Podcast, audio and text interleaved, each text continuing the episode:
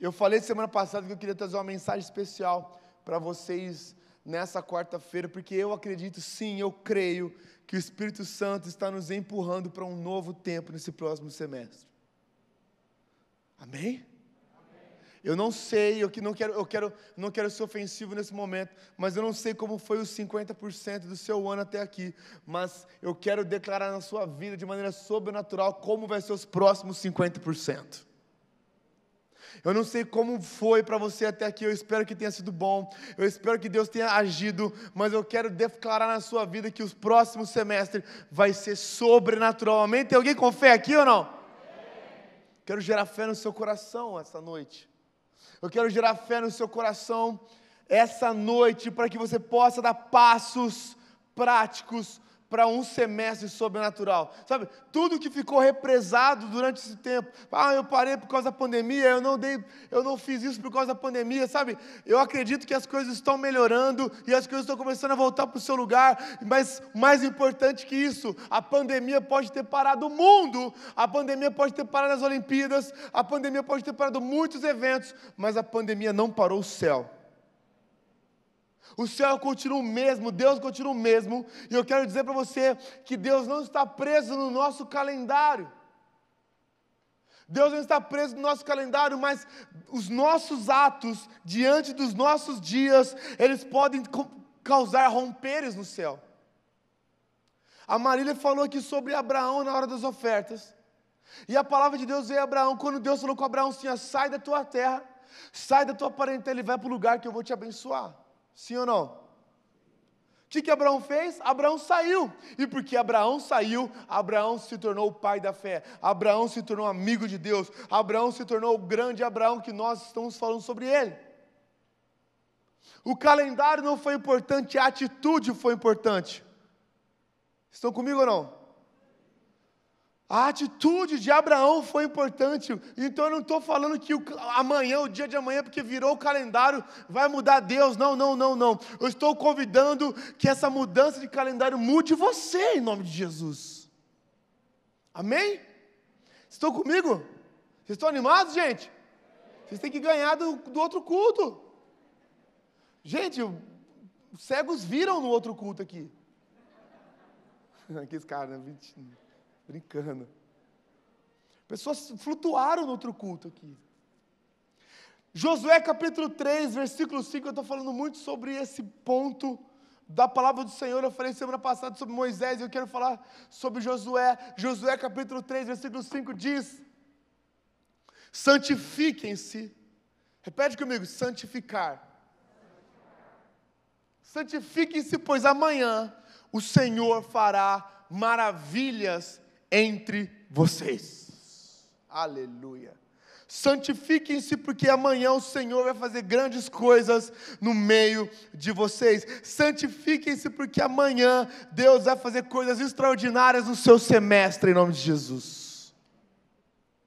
Prepare-se, porque Deus vai fazer algo. Essa frase já é linda. Quando você compreende o contexto dela, fica mais linda ainda, sabe? Josué estava falando para um povo que cresceu no deserto, um povo que estava lá no deserto e ia cruzar o Jordão, e ao cruzar o Jordão, eles iam colocar o pé em Canaã, a terra prometida, a terra dada por Deus, mas que também seria conquistada pela força das mãos do povo. E eu tenho certeza e convicção que todos aqueles homens e mulheres ouviram e ouviram histórias sobre Canaã vindas de Josué e Caleb, histórias sobre uma terra que mana leite e mel. E que Josué está falando para o povo: ei, a partir do momento que nós cruzarmos esse rio, a partir do momento que nós cruzarmos o Jordão, nós vamos entrar num novo lugar, nós vamos entrar num novo ciclo, nós vamos entrar numa nova temporada. Santifique-se, porque depois que nós cruzarmos o rio, Deus vai fazer coisas extraordinárias extraordinárias na nossa vida. E eu estou apresentando para você um rio agora. Eu estou apresentando para você uma mudança de calendário. Eu estou apresentando para você uma oportunidade de falar: ei, os próximos seis meses vão ser melhores que os últimos seis meses. Os próximos seis meses vão ser os melhores seis meses, vai ser o melhor semestre da minha vida. Eu vou definir a minha história nos próximos seis meses. Amém?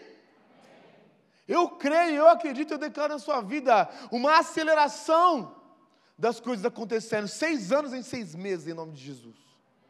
Amém? Se creres, verás a glória de Deus. Josué e Caleb. Eles tiveram um outro espírito, a palavra de Deus fala. Quem são Josué e Caleb? Josué e Caleb, eles compunham ali um time de espias enviado por Moisés à terra prometida a Canaã. E eles foram e fizeram relatórios sobre a terra. Doze voltaram, os mesmos doze voltaram. E o relatório de dez foi: a terra é ruim. A terra é boa, perdão. A terra é boa, mas o povo lá é, é povo ruim. O povo lá é encrenqueiro. O povo lá é gigante. A terra realmente manda leite e mel, é maravilhosa, mas é impossível. Não tem o que fazer. Ei, é, Moisés, não tem o que fazer. Dez espias voltaram com um relatório sobre a terra real, mas uma perspectiva negativa. Vocês estão comigo ou não? Mas Josué e Caleb, a palavra de Deus falou que havia outro espírito. Neles havia uma outra perspectiva, um outro espírito. Eles estavam com uma outra realidade dentro deles.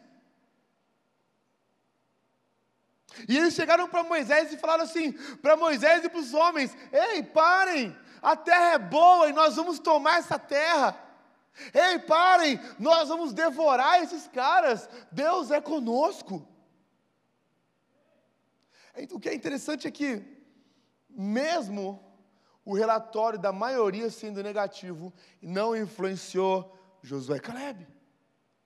Se você está entre sete amigos, acontece, vocês vão sair sete amigos, e vocês vão sair para comer. Vocês estão no rolê e falam, vamos sair para comer. Se você quer comer hambúrguer, mais uma pessoa quer comer hambúrguer, ok? Está dando fome de falar nisso, né? Mas cinco amigos querem comer pizza. Cinco caras querem comer pizza e dois querem comer hambúrguer. O que, que você vai comer? Pizza, é ou não é? Você vai emburrado. Eu queria hambúrguer. Por quê? Porque a maioria convence a minoria, não é? Porque é o mundo que nós vivemos, a maioria vence. A maioria vai vencer, mas mesmo a maioria tendo uma perspectiva negativa, não mudou não só os planos de Deus, porque os planos de Deus não são transformados porque a maioria não quer.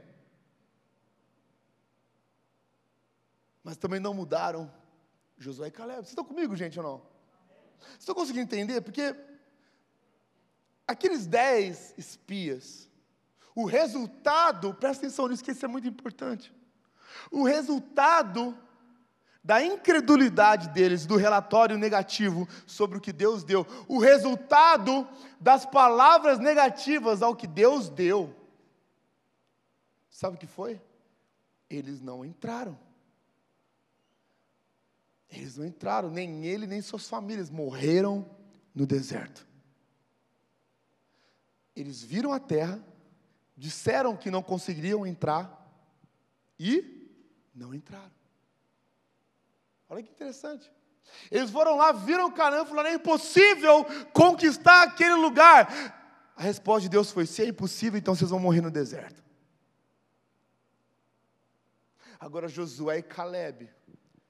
A palavra de Deus fala lá em Números 26, 65, que eles foram os únicos que estiveram no deserto, da geração deles, foram os únicos na geração deles que viram e tocaram, estiveram, colocaram os pés na terra prometida, porque eles olharam o que Deus deu e não tiveram medo, pelo contrário, confiaram em Deus.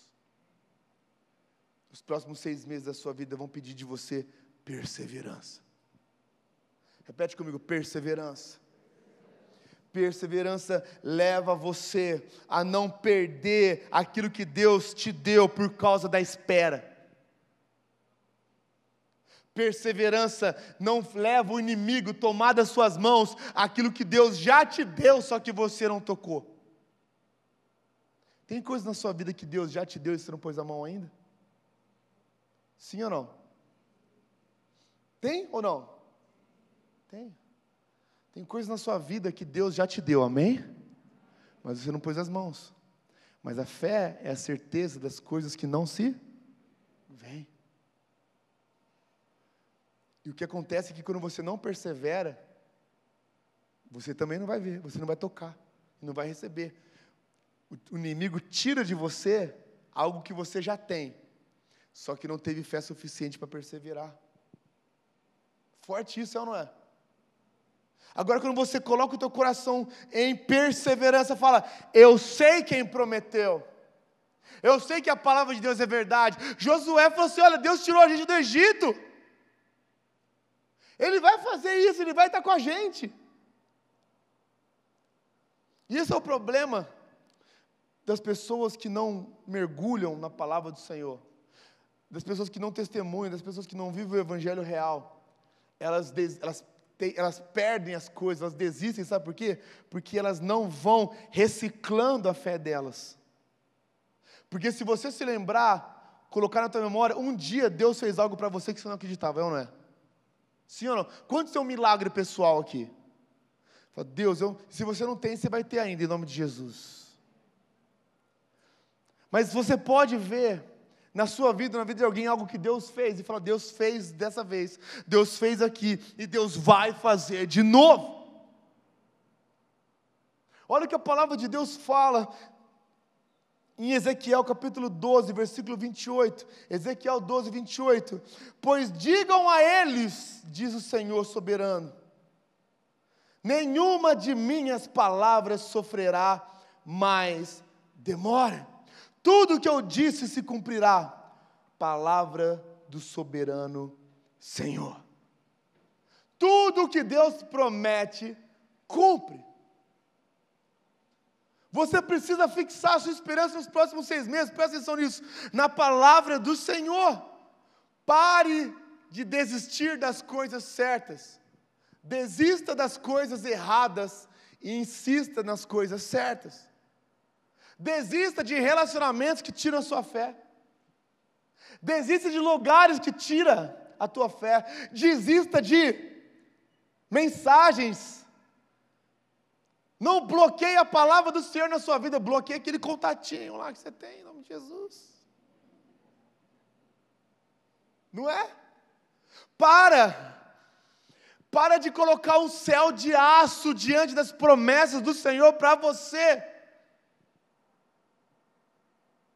Para de tentar se esquivar da vontade do Senhor. Sabe, eu conheço caras, eu conheço meninas que Deus tem algo grandioso e Deus colocou um dom maravilhoso na pessoa e ela fica lá igual um boxeador se esquivando da vontade do Senhor, tentando de todas as maneiras sair da vontade do Senhor. Quando Deus quer simplesmente que você se renda. Repete comigo: perseverança. Persevere. Hebreus capítulo 10, versículo 23 diz assim: Apeguemos-nos com firmeza à esperança que professamos, pois aquele que prometeu é fiel. Aquele que prometeu é fiel, amém? Vocês estão comigo ou não? Vamos lá, 20 e 30. Vocês estão comigo? Amém, pessoal do online? Fala um amém, digita amém em nome de Jesus, aleluia.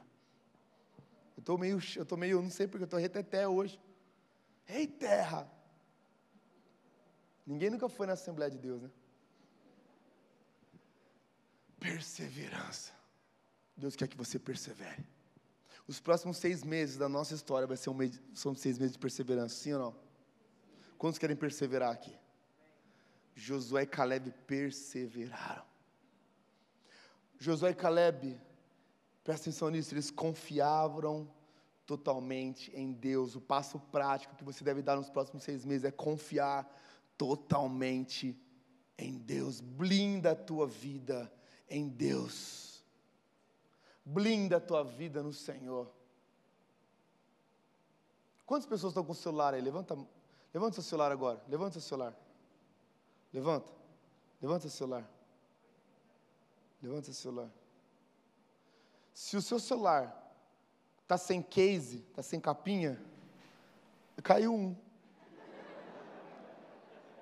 Não foi culpa minha.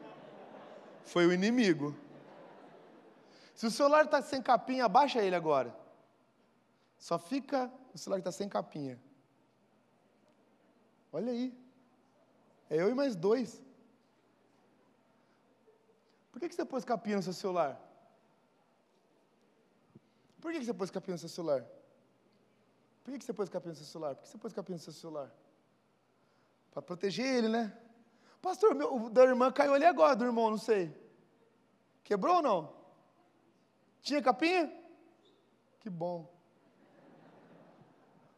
Você põe capinha por quê? Porque é valioso, é ou não é? Você pagou algum valor?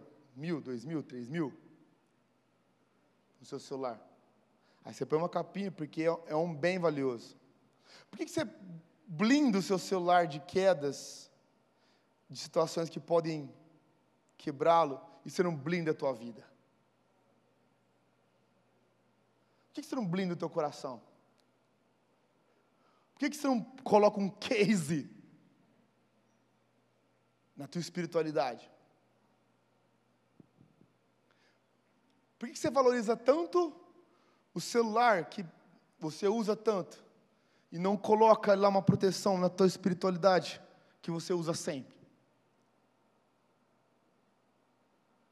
Você precisa confiar totalmente no Senhor. Eu, eu, eu quero convidar você nos próximos seis meses a não ser um crente meia-boca.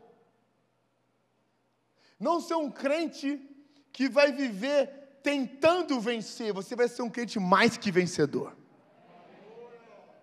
Você não vai ser aquele crente que fala, nossa, mas pastor é luta, é luta, é luta, é luta. Não, você vai falar assim, pastorzão, Deus está me dando vitória em vitória, vitória em vitória. Como você faz isso? Confiando totalmente em Deus. Para de tentar. Não posso tentar mais, Pedro? Não, não tenta mais. Quem tenta é o diabo. Para de tentar, começa a confiar no Senhor. Começa a colocar teu coração em confiança no Senhor. Olha o que a palavra de Deus fala em Isaías 64, 4. Isaías 64, 4.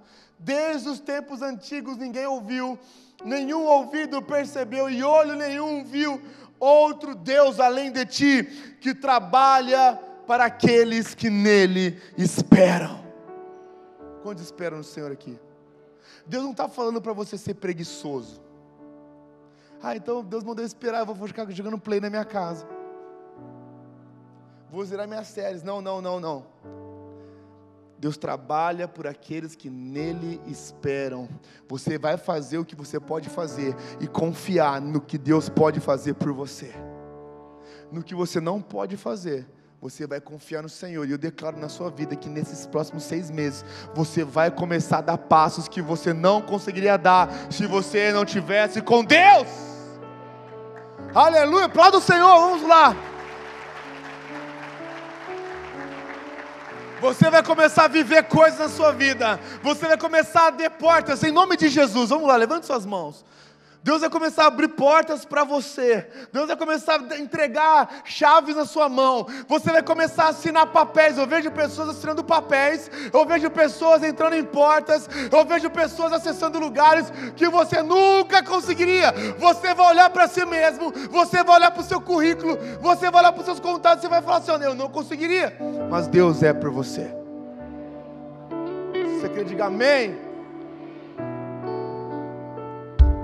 Para de tentar e esperar em coisas que você sabe que podem falhar. E começa a esperar no Deus que não falha. Deuteronômio capítulo 1, versículo 30. E sabe, essa semana foi uma semana desafiadora na minha vida. E sabe, Deus lançou esse versículo em mim hoje. Deus lançou ele. Olha que a palavra de Deus fala: o Senhor, o seu Deus que está indo à frente de você, aleluia. Lutará por vocês como fez no Egito, diante de seus próprios olhos. O Senhor, seu Deus, irá diante de você e lutará por você. Você vai acessar lugares, é o, é o favor, é o favor de Deus, é o favor do Senhor. Eu creio que você vai desfrutar do favor do Senhor nos próximos seis meses, em nome de Jesus.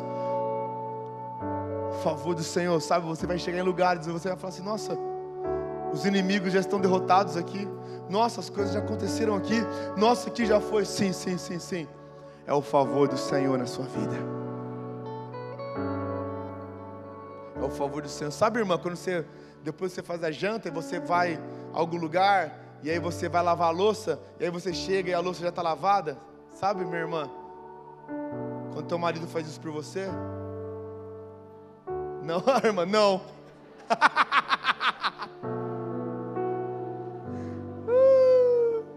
Alguém vai brigar hoje.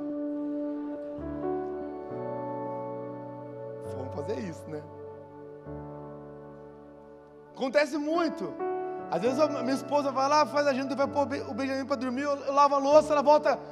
Nossa, você lavou a louça. Eu falei, sim, em favor do Senhor pela sua vida. É minha responsabilidade também, é minha parte também, não é responsabilidade dela. É nossa. Mas é tão bom quando você vai, você tem na sua cabeça, você tem em você que você precisa fazer algo, e aí quando você chega aquilo já foi feito, sabe isso ou não? É o que Deus vai fazer por você, Ele luta por você, Ele é por você. Essa mensagem é uma mensagem realmente para te levantar essa noite, para declarar sobre a sua vida um tempo novo. Eu não sei como foram os 50% do teu ano, mas eu declaro que os próximos 50% vão ser confiando em Deus. Confiando em Deus. Uns confiam em causa, outros em cavalos. Nós confiamos no Senhor.